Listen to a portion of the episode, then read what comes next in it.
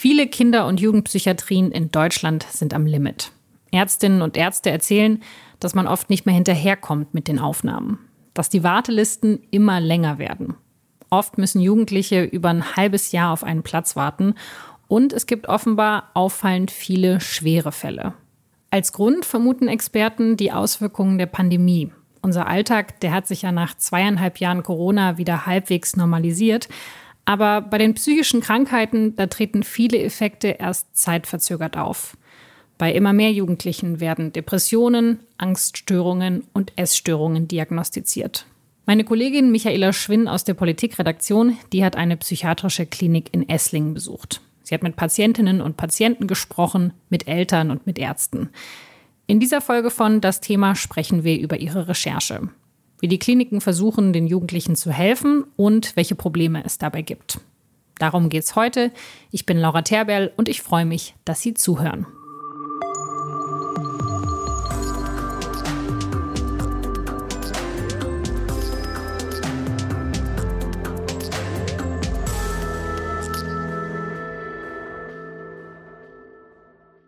Michaela, du hast ja im, im, Bereich von Kinder- und Jugendpsychiatrien recherchiert, hast da auch mit vielen, äh, vielen Ärztinnen und Ärzten gesprochen. Ähm, was für Fälle habe ich denn typischerweise in so einer Klinik? Mit was für Problemen kommen, kommen die Kinder und Jugendlichen dorthin?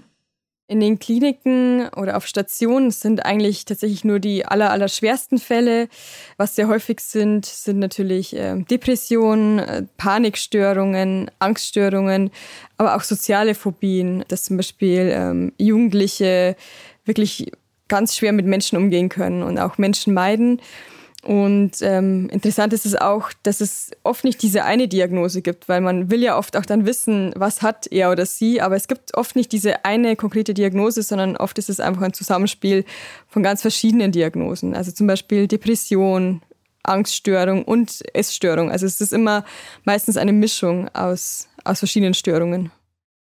Du hast ja auch mit ein paar Patientinnen und Patienten sprechen können. Ähm, kannst du mal den Fall von äh, Marie genau beschreiben? Also wie hat sich das bei ihr, ihr geäußert, dass sie eben diese Probleme hatte? Bei Marie war das so, dass sie sehr lange nicht wusste, dass sie krank ist. Bei ihr hat sich das erstmal ähm, körperlich geäußert. Also sie hatte so Migräneattacken, sie hatte Bauchschmerzen, sie hatte Verdauungsprobleme und ähm, sie hatte auch immer äh, relativ viel Druck, ähm, sowohl in der Schule, aber auch in der Freizeit. Sie war ähm, Schwimmerin und eine der besten Deutschlands. Also sie hat da schon relativ viel Druck auch erfahren, auch durch den Trainer und anscheinend hat sich das über Jahre bei ihr so aufgestaut. Sie hat es aber nie wirklich realisiert bis zu einem Tag letztes Jahr. Ähm, da ist in der Schule eine Freundin von ihr die Treppe runtergestürzt und sie war die erste, die vor Ort war und ihr geholfen hat und sie war mit der Situation auch tatsächlich überfordert. Und ähm, am nächsten Tag war Marie dann selbst, ähm, fiel dann in so ein Riesenloch. Sie war dann wirklich selber total am Ende. Sie konnte nicht mehr in die Schule gehen. Äh, sie lag nur noch im Bett. Irgendwann hat sie dann begonnen, sich selbst zu verletzen und hat sich dann auch den Eltern anvertraut, die dann sofort eine Psychologin eingeschaltet haben. Und zum Glück musste sie dann nicht allzu lange auf einen, auf einen Therapieplatz in der Psychiatrie warten und wurde dann relativ schnell dort eingewiesen. Also wirklich, es staut sich über Jahre was auf und dann gibt es eben ein kleines Ereignis, was vielleicht auch gar nicht so groß ist und dann bricht eben alles aus einem raus. Ist das so ein ganz exemplarischer Fall oder, oder wie ist das? Ich glaube, das ist bei vielen so, dass es auf jeden Fall schon mal körperlich beginnt. Also, dass es wirklich mit körperlichen Symptomen anfängt, mit Kopfschmerzen, mit Bauchschmerzen. Ich glaube, das ist ganz typisch, aber ansonsten kann man eigentlich gar nicht sagen, was der typische Fall ist, weil bei anderen wird die Erkrankung auch durch ein traumatisches Erlebnis äh, ausgelöst oder durch Erfahrungen in der Kindheit. Also es gibt ganz viele verschiedene Auslöser und ganz viele verschiedene Geschichten. Und was auch ganz interessant ist, es gibt auch meistens nicht die eine Diagnose, die man stellt, sondern eigentlich oft ja, eine Vielzahl von Störungen, ähm, die da zusammenkommen. Und ähm, das, das habe ich auch in der Klinik einfach erlebt, dass, dass es nicht nur dieses eine Problem gibt, dass oft äh, Leute da eine Panikstörung haben, dazu noch ähm, Angst oder Essstörungen oder depressives äh, Verhalten. Also da kommen oft ganz viele Diagnosen zusammen, deswegen ist es immer schwierig, zu sagen, das ist der exemplarische Fall. Also sowas gibt es eigentlich kaum. Wie kann ich mir das denn da vor Ort vorstellen? Also ich war schon mal in einer Psychiatrie für Erwachsene. Das sah dann sehr ehrlich gesagt eher so ein bisschen wie so eine Reha-Anlage aus oder so zumindest stelle ich mir so eine Reha vor. Äh, wie ist das bei, bei Kinder- und Jugendpsychiatrien? Also ich fand es ganz äh, interessant. Ich war selber ähm, total überrascht, weil wenn man das Wort Psychiatrie hört, dann denkt man ja immer sofort ähm, an Zimmer mit Gummiwänden und an Gitter vor den Fenstern und vielleicht Kinder und Jugendliche, die traurig sind, die im Zimmer sitzen und weinen. Aber was ich erlebt habe, war auf den ersten Blick ganz anders. Also es wirkte einfach wie eine ganz normale Station in einer Klinik oder besser gesagt wie eine Wohngemeinschaft von Jugendlichen. Also die haben ja da ihre, ihre eigenen Zimmer, die haben da eine Küche, Bäder, einen Aufenthaltsraum und die saßen da einfach zusammen und haben auch zusammen gelacht und äh, über Kinofilme gesprochen und waren eigentlich, also die Stimmung war eigentlich relativ gut, was mich sehr überrascht hat. Ähm, aber auf den zweiten Blick merkt man natürlich dann schon, ähm, dass es einfach schwerkranke Jugendliche sind, die da wohnen. Und wie ist dann der Alltag organisiert? Also es gibt sehr viele Regeln und der Alltag ist sehr durchstrukturiert. Also es gibt feste Zeiten für das Frühstück, für das Mittagessen, für das Abendessen. Dazwischen sind Therapien und dazwischen ist auch die Klinikschule. Und zum Beispiel das Handy müssen sie abgeben und das bekommen sie nur ein paar Minuten am Tag. Es gibt auch keine Besucher und ähm, sie müssen auch bestimmte gefährliche Gegenstände abgeben. Also Klar, so Sachen wie ähm, Rasierklingen und, und Feuerzeuge, aber auch Gegenstände, an die man jetzt gar nicht denken würde, zum Beispiel Geodreiecke oder Spitzer. Die müssen die alle im Stationszimmer abgeben und ja, es ist halt alles sehr durchstrukturiert, ähm, aber das hilft auch den Kindern und Jugendlichen sehr stark, weil viele gerade durch Corona diese, diese Strukturen, diesen Alltag komplett verloren haben. Also das mit den gefährlichen Gegenständen und dass da vielleicht auch ein Geodreieck dazu gehören kann, das leuchtet mir ein, aber also sind nicht Sozialkontakte eigentlich total wichtig, wenn man äh, psychische Probleme hat? Also, dass, dass man sich mit seinen Freunden austauscht, dass man auch den Kontakt zu den Freunden nicht verliert? Also, wieso ist das so stark reglementiert?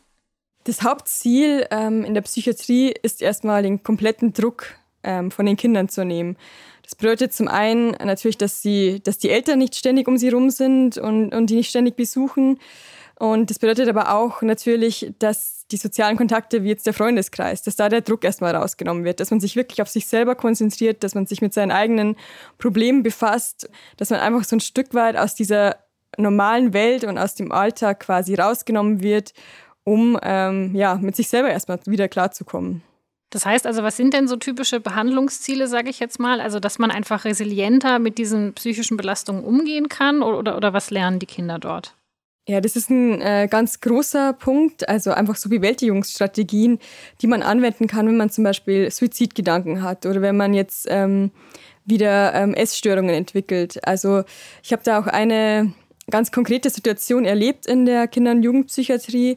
Da war ein Mädchen, das hatte einen ganz akuten, eine ganz akute Panikattacke und die Angst ist in ihr hochgestiegen und ihr ging es wirklich ganz, ganz schlecht. Die musste dann auch aus der Klinikschule raus und die hatte so eine Papierschachtel so, oder so einen Karton dabei und hatte da ganz viele verschiedene Utensilien ähm, in diesem Karton.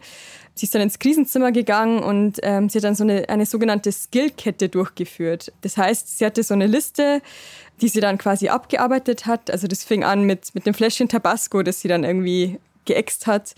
Dann hatte sie so, ein, so, eine kleine Schachtel mit Riechsalz, das dann ganz, ganz, ähm, ganz streng gerochen hat. Da hat sie einen tiefen Atemzug genommen und ist dann langsam so ein bisschen runtergekommen und hat sich dann hingesetzt und ähm, hat Musik gehört und hat begonnen äh, zu singen und das hat so, ja, 15 Minuten gedauert und ähm, dann war sie einfach wieder ruhiger und diese Panikattacke war vorbei und solche Strategien lernen die zum Beispiel in der Klinik, also wie sie dann zu Hause auch mit solchen, ja, solchen massiven Panik, Angststörungen klarkommen. Okay, das heißt, das Ziel ist gar nicht unbedingt, dass die Person nie wieder in ihrem Leben eine Panikattacke bekommt, sondern das Ziel ist, dass die Person weiß, was diese Panikattacken triggern kann, also gegebenenfalls vermeiden, aber auch, wenn es dann eben passiert, wie man am besten damit umgeht. Genau, diese Strategien, die sind ganz wichtig, aber zusätzlich gibt es natürlich noch alle möglichen Therapien. Also es gibt Gruppentherapien, Kunsttherapien, Musiktherapien, Bewegungstherapien. Also wirklich ähm, auf dem Stundenplan stehen wahnsinnig viele Therapiestunden. Und ähm, da geht es natürlich dann auch darum, ähm, ja, Probleme aufzuarbeiten oder auch Probleme mit der Familie, mit Freunden, in Beziehungen ähm, aufzuarbeiten und, und diese Probleme natürlich schon langfristig zu lösen. Und es gibt natürlich auch Gespräche mit den Eltern, mit den Familien. Also es wird da wirklich an vielen verschiedenen Baustellen gearbeitet. Du hast gerade auch schon die Pandemie angesprochen. Also ist es gerade so, dass wir mehr Kinder und Jugendliche in diesen Kliniken haben, eben wegen der Pandemie? Oder was für eine Kausalbeziehung hat das zusammen?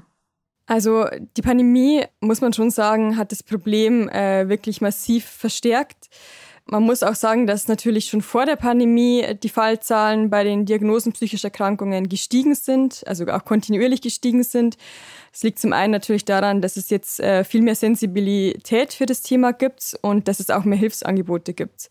Also das, das ist die eine Sache, aber ganz klar, und das haben alle Experten mir bestätigt, ähm, hat die Pandemie kranke Kinder, die zuvor schon psychisch angeschlagen waren, hat sie wirklich noch kränker gemacht.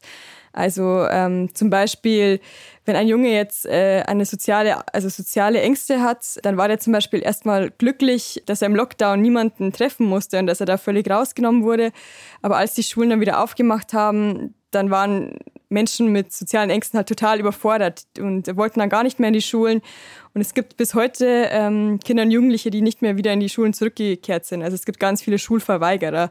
Oder auch bei den Essstörungen sieht man da einen ganz deutlichen Anstieg, vor allem bei Mädchen. Die haben halt dann versucht, ähm, diesen Kontrollverlust durch Corona und durch die Pandemie, also es kamen ja jeden Tag neue Hiobsbotschaften und äh, die Schulen waren geschlossen und die Freizeitangebote gab es nicht mehr.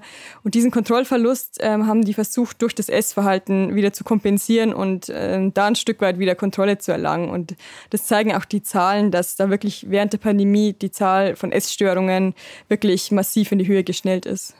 Jetzt ist für viele von uns wieder Normalzustand, aber natürlich, wenn man das in so einer prägenden Phase in, in der Pubertät so, so, so ein einschneidendes Erlebnis hat, dann ist das natürlich was, was einen immer noch beschäftigt. Das heißt, wir sehen jetzt eben quasi noch die Auswirkungen von ja, von, von den Problemen, die, die die Kinder in den ersten und zweiten Lockdowns entwickelt haben. Genau, und die viele Ärzte sagen auch, man wird diese Auswirkungen der Pandemie auf die Psyche der Kinder wirklich noch über Monate, wenn nicht sogar über Jahre spüren, weil sich psychische Erkrankungen einfach immer erst später zeigen. Wenn es jetzt mehr Fälle gibt, ähm, wie wirkt sich das denn auf die Kliniken aus? Die sind ja wahrscheinlich dann sehr, sehr viel stärker ähm, belegt. Die sind, also egal mit welchem Klinikleiter ich gesprochen habe oder mit welcher Klinikleiterin, alle erzählen mir das Gleiche. Also die sprechen von Überbelegung, über 100 Prozent. Die sprechen von wirklich äh, ganz vielen Notfällen am Tag. Äh, die sprechen davon, dass sie einfach auch ähm, ausgebrannt sind und dass die Mitarbeiter am Limit sind. Äh, in München war es zum Beispiel so, dass letztes Jahr im Winter sich die Situation ja so zugespitzt hat, dass sie so viele Notfälle hatten, dass sie Matratzen auslegen mussten, weil sie dürfen zum Beispiel auch gar keine Notfälle abweisen. Das sind wirklich ganz, ganz akute Fälle mit Selbstmordgedanken. Und sie dürfen die gar nicht abweisen und müssen die unterbringen. Und da wurden sogar Matratzen ausgelegt. Und in Esslingen in der Psychiatrie war es so, dass zum Beispiel ein Spielzimmer, das eigentlich für die Kinder da ist, damit sie irgendwie ihre ja, Lego bauen können oder da einfach spielen können, ähm, wurde leergeräumt äh, und es wurde ein Notbett reingestellt, weil sie einfach gar nicht mehr wissen, wo sie einfach diese ganzen Notfälle unterbringen. Also da ist die Zahl auf jeden Fall ähm, massiv angestiegen. Und man muss auch sagen, dass auf den, also in den Kinder- ähm, und Jugendpsychiatrien, dass da eigentlich nur noch die allerschwersten Fälle unterkommen.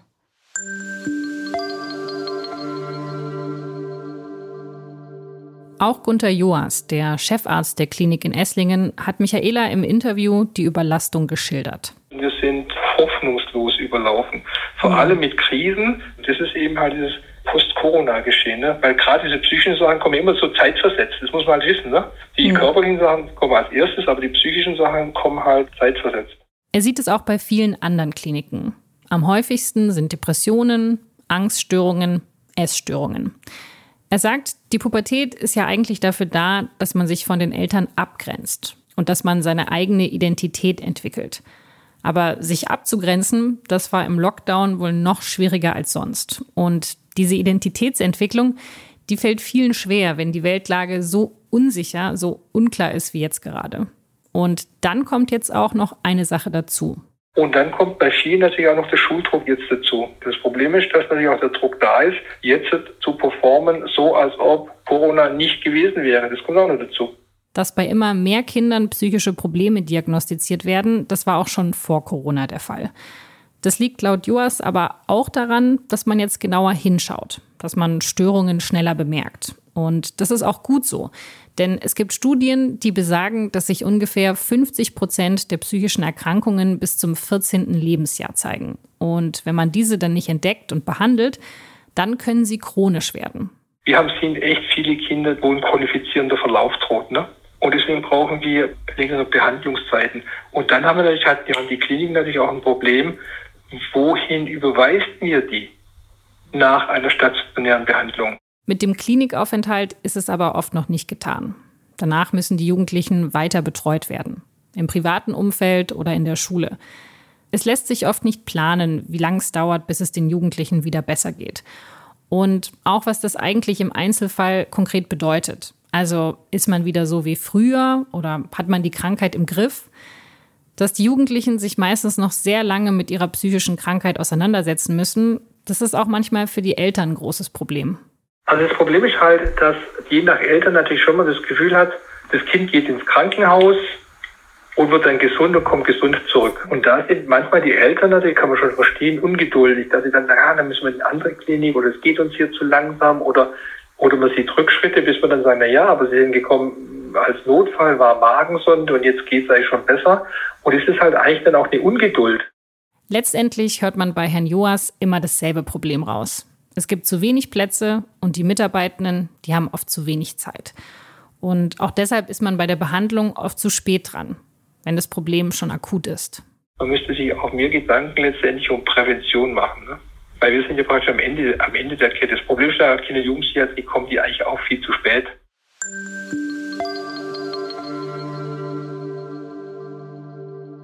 Das Gute ist, dass diese Krisen meistens nur sehr kurz bleiben. Also das fand ich auch sehr überraschend, dass diese ganz akuten Krisenfälle oft nur ein, zwei, drei Nächte auf Station bleiben, in, in einem sogenannten Krisenzimmer, das dann auch wirklich extra dafür ausgestattet ist und möglichst äh, wenig Möbel hat und ja auch ein Zimmer ist, wo man die relativ gut überwachen kann. Aber das heißt natürlich gleichzeitig, dass dass diese Krisen auch wieder Plätze für geplante Aufnahmen blockieren und dass teilweise wirklich Kinder monatelang auf so einen stationären Platz warten müssen. Und das macht natürlich die Krankheit nicht besser. Das heißt, die Fälle, die, die schwer sind, aber eben nicht akut, die müssen am längsten auf den Platz warten, beziehungsweise man muss eigentlich abwarten, bis der Fall akut wird. Und das ist natürlich jetzt, auch wenn ich mir das jetzt als Elternteil vorstelle, ja, müssen wir noch warten, bis es deinem Kind schlechter geht, dann kriegt es halt vielleicht irgendwann einen Platz, dann, wird's dem dann wird dem Kind geholfen.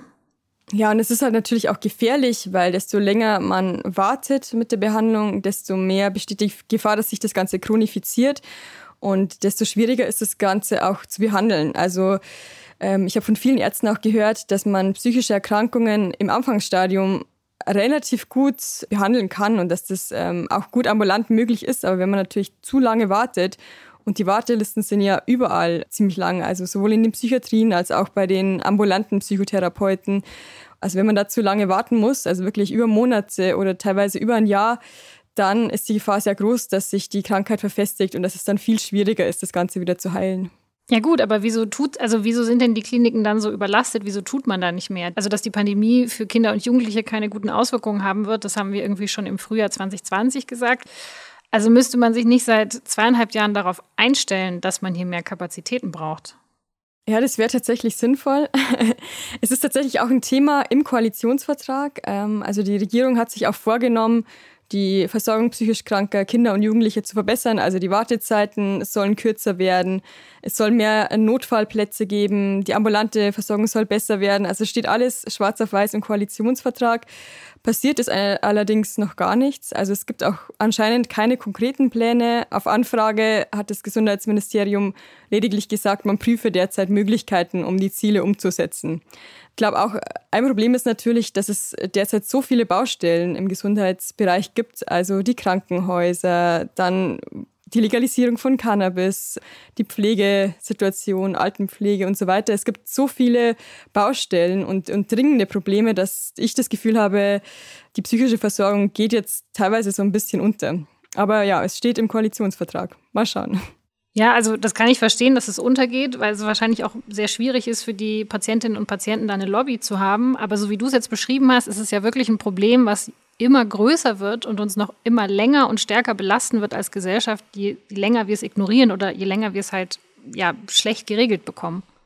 Die Schwierigkeit daran, das ganze Versorgungssystem zu verbessern, ist, dass das ein System ist, ähm, das kann man sich vorstellen wie eine Maschine, das aus ganz vielen kleinen Zahnrädern besteht, die quasi ineinander greifen müssen und nur dann funktioniert das ganze System reibungslos. Also das heißt, es beginnt eigentlich schon in den Schulen mit den Schulpsychologen, die vielleicht schon erste Störungen erkennen können und die dann eigentlich schon eingreifen könnten. Und es geht weiter mit den Jugendämtern, mit den Sozialarbeitern, aber dann auch über, natürlich über die ambulanten ähm, Psychotherapiepraxen bis hin zur, zur Psychiatrie. Also das ist eigentlich so ein System, wo, wo alle Einrichtungen quasi ineinander greifen sollten und wo es eigentlich an jeder einzelnen Stellschraube zurzeit hakt. Also es gibt zu wenig Schulpsychologen, es, die Jugendämter sind zu schlecht personell aufgestellt es gibt in ganz vielen Regionen einfach zu wenig Kassensitze für ambulante Psychotherapeuten und es gibt zu wenig Betten in den Psychiatrien. Also das Problem ist, wenn es dann natürlich niedrigschwellig schon nicht funktioniert und, und Störungen nicht frühzeitig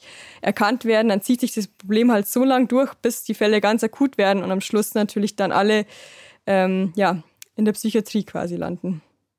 Das heißt, wir haben eigentlich in Deutschland das Potenzial für ein super gutes Frühwarnsystem, das diese Fälle schon sehr früh erkennt und gegensteuern kann. Aber alle Teile von diesem Frühwarnsystem sind einfach hemmungslos überlastet und deswegen funktioniert dieses System nicht. Genau, so kann man sich das eigentlich vorstellen. Also es gibt jetzt äh, zum Beispiel auch schon einzelne Bundesländer. In Baden-Württemberg war das so, dass es wirklich in den Psychiatrien so gebrannt hat, dass ähm, die Landesregierung eine Taskforce gebildet hat und nochmal einige Betten zusätzlich in den Psychiatrien geschaffen hat. Aber da meinten die Klinikdirektoren natürlich auch, das, das löst das Problem nur minimal. Also die Wartelisten verkürzt es vielleicht minimal, aber es löst das Problem nicht. Aber dass das Problem da ist, das haben die Politiker auf jeden Fall schon erkannt. Genau, weil ich meine, die, also die Betten in den Kliniken für die Akutfälle, das ist ja wirklich die allerletzte Eskalationsstufe. Das ist ja eigentlich nur ein Symptom, dass halt vorher schon voll viel nicht gut gelaufen ist. Das heißt, nur mehr Geld für Kliniken wird es gar nicht lösen, sondern wirklich für sehr viele soziale Bereiche. Genau, und vor allem, wenn die Patienten dann aus der Kinder- und Jugendpsychiatrie entlassen werden, dann ist es ja nicht so, dass sie, dass sie geheilt sind. Also man kann den Kindern und Jugendlichen Strategien beibringen, wie sie besser im Alltag klarkommen. Und, und natürlich kann man auch einiges aufarbeiten durch die Therapien, aber fast jeder braucht danach noch eine weitere Betreuung. Also sei es in der Tagesklinik oder sei es jetzt bei einem ambulanten Psychotherapeuten. Und wenn da natürlich der Mangel wieder da ist, dann fängt das Ganze von vorne an. Also es, es ist eigentlich ein Kreislauf, der einfach funktionieren sollte, aber der zurzeit einfach nicht funktioniert. Ist natürlich auch extrem aufwendig. Also wenn da dann immer mehr Fälle landen und natürlich auch immer schwerere Fälle, umso höher ist natürlich auch die Belastung für die Klinikmitarbeiter. Ja, die Belastung, also sowohl die körperliche als auch die, die psychische, ist, ist sehr, sehr groß bei den äh, Klinikmitarbeitern. Ich habe mit einem Klinikdirektor gesprochen aus Tübingen und der meinte, seine Hauptaufgabe ist zurzeit einfach zu schauen, dass die Mitarbeiter ihm nicht zusammenkrachen. Die arbeiten wirklich am Limit und das merkt man auch. Ähm, es gibt so ein Krisentelefon ähm, auf Station, das ist wirklich, wenn, wenn Notfälle reinkommen und das hat auch, als ich dort war, mehrmals am Tag geläutet. Äh, und das ist halt noch, das passiert noch nebenbei. Also während natürlich so die Patienten versorgt und beschäftigt werden müssen, kommen dann nebenbei noch diese ganzen Krisen rein. Und das ist, glaube ich, auch, wie gesagt, psychisch und emotional natürlich sehr, sehr belastend. Vor allem, wenn dann die Fälle, also wenn es zu einer Überbelegung kommt und man nicht mehr genügend Zeit hat für die einzelnen Fälle.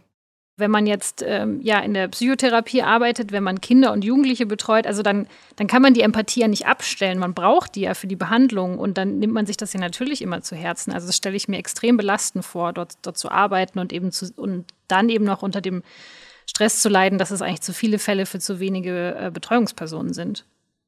Ja, also ich habe schon erlebt, dass, dass das ganze Personal, das zum Beispiel ähm, in der Kinder- und Jugendpsychiatrie, in der ich war, gearbeitet hat, also die Therapeuten und die Betreuer und die Ärzte, dass die alle wahnsinnig engagiert waren und dass denen wahnsinnig wichtig war, es den Kindern so angenehm wie möglich zu machen und den Kindern auch gerecht zu werden. Also die, die haben mir auch erzählt, die gehen mit denen dann auch nachts irgendwie eine Runde schaukeln auf dem Dach, weil da gibt es eine Schaukel und, und einen Spielplatz.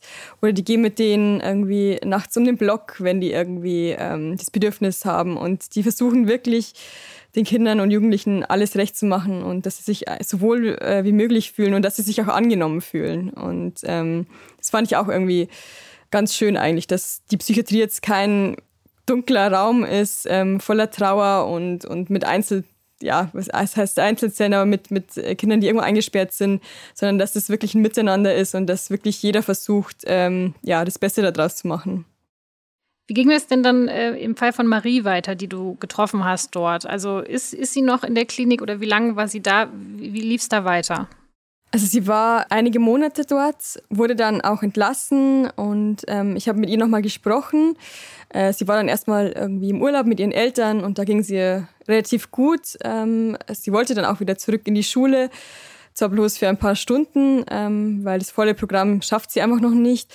Und sie ist schon so ein Stück weit wieder im Alltag angekommen, aber sie hat auch wahnsinnige Angst davor, ähm, dass die Krankheit wieder überhand nimmt, dass sie dann wieder ähm, in diesen Gedankenstrudel reinkommt, dass sie wieder Selbstmordgedanken äh, hat und dass sie sich dann auch wieder selbst verletzt. Und sie hat auch erlebt, dass sie äh, Mitschüler, dass die tatsächlich sie gehänselt haben und dass sie hinter ihrem Rücken tatsächlich auch schlecht über sie gesprochen haben und Sie hat dann einmal mitbekommen, dass einer irgendwie Selbstmordkommando äh, zu ihr oder über sie gesagt hat. Also solche Sachen hat sie halt erlebt und das wirft einen natürlich wieder zurück. Und ähm, also ich glaube, ihr geht es auf jeden Fall besser und der Klinikaufenthalt hat ihr geholfen, aber sie ist immer noch sehr unsicher und sie ist natürlich auch weiter in Therapie. Also sie erkennt die Warnsignale besser, aber ähm, es hat sie schon, dass sie sich eben so Radikalhilfe suchen musste, hat sie jetzt halt schon stigmatisiert auch in, in ihrem sozialen Umfeld. Genau, also das hat sich natürlich rumgesprochen und ähm, ich glaube, so ein Stück weit ist es auf jeden Fall schon besser geworden mit der Stigmatisierung. Ähm, man kann viel offener, glaube ich, auch als junger Mensch über seine psychischen Erkrankungen sprechen. Aber an dem Beispiel sieht man natürlich, dass, dass es immer noch äh, mit Stigmata besetzt ist und dass es für die ja, kranken Kinder und Jugendlichen einfach nicht einfach ist, ja, sich Hilfe zu suchen und ähm, auch offen damit umzugehen. Das wäre ja vielleicht auch was, was man unabhängig vom, von dem ganzen System, was überlastet ist, ändern könnte, dass man eben offener über so etwas redet und äh, solchen Problemen mit mehr Verständnis entgegenkommt. Ja, das stimmt. Also was, glaube ich, ähm, was geholfen hat und äh, wovon mir auch die, die Jugendlichen erzählt haben, ist, wenn sich zum Beispiel prominente und, und bekannte Leute dazu äußern und irgendwie über ihre eigenen psychischen Erkrankungen sprechen. Äh, da haben viele gesagt, das, das gibt ihnen Mut und das zeigt auch, dass es auf jeden Fall nichts ist, für das sie sich schämen müssen. Und im Nachhinein, also viele haben auch gesagt, sie hatten am Anfang ganz viel Angst, äh, in die Psychiatrie zu gehen und haben das auch irgendwie als Klapse bezeichnet und fanden es gar nicht gut, aber nach ein paar Wochen, ein paar Monaten war es bei ganz vielen so, dass sie sich da wahnsinnig wohlgefühlt haben und dass sie eigentlich mir alle die Botschaft mitgegeben haben, dass sich jeder, der Probleme hat, dort Hilfe suchen soll, weil es ganz anders ist, als, als man sich es eigentlich vorstellt. Also du hast schon gesagt, wer das Gefühl hat, er braucht Hilfe, soll sich auf jeden Fall welche suchen. Ähm, was ist denn, wenn ich in meinem Umfeld, also an welchen Sachen kann ich erkennen, dass jemand vielleicht Hilfe braucht? Ähm, Gibt es irgendwelche Symptome, auf die man achten soll? Was, was kann ich als Mensch machen, um auf mein Umfeld besser aufzupassen? Das Wichtigste ist wahrscheinlich einfach ähm, sehr sensibel zu sein und auf, auf Signale zu hören. Also wenn sich zum Beispiel eine Person immer weiter zurückzieht, sich weniger meldet, das ist, glaube ich, auch manchmal ein ganz deutliches Signal, dass etwas nicht stimmt. Manchmal sieht man natürlich auch körperliche Symptome. Also wenn jemand jetzt stark abnimmt, dann sieht man das meistens auch. Und ähm, dann gibt es auch natürlich Hilfestellen, an die man sich wenden kann. Was erwarten denn diese Kliniken jetzt für den kommenden Winter? Machen die sich Sorgen, dass die Fälle wieder zunehmen? Also auf jeden Fall. Die meisten Kliniken erwarten, dass die Fälle ja massiv äh, wieder zunehmen werden. Also im Sommer gibt's immer so ein kleines Sommerloch in den Kliniken, weil die, die Kinder im Urlaub sind, weil sie irgendwie so ihre Probleme ein bisschen vergessen können. Und ab Herbst äh, nehmen die Fälle und auch die Notfälle wieder rasant zu. Und ähm, da haben mir auch schon einige Klinikchefs berichtet, dass einfach jetzt seit Schulbeginn die Zahlen wieder merklich angestiegen sind. Und sie hoffen halt, dass es nicht so akut wird wie, wie letztes Jahr, wo ja zum Beispiel Matratzen ausgelegt werden mussten, aber sie befürchten, dass es eigentlich wahrscheinlich nochmal die, die gleiche Situation wird.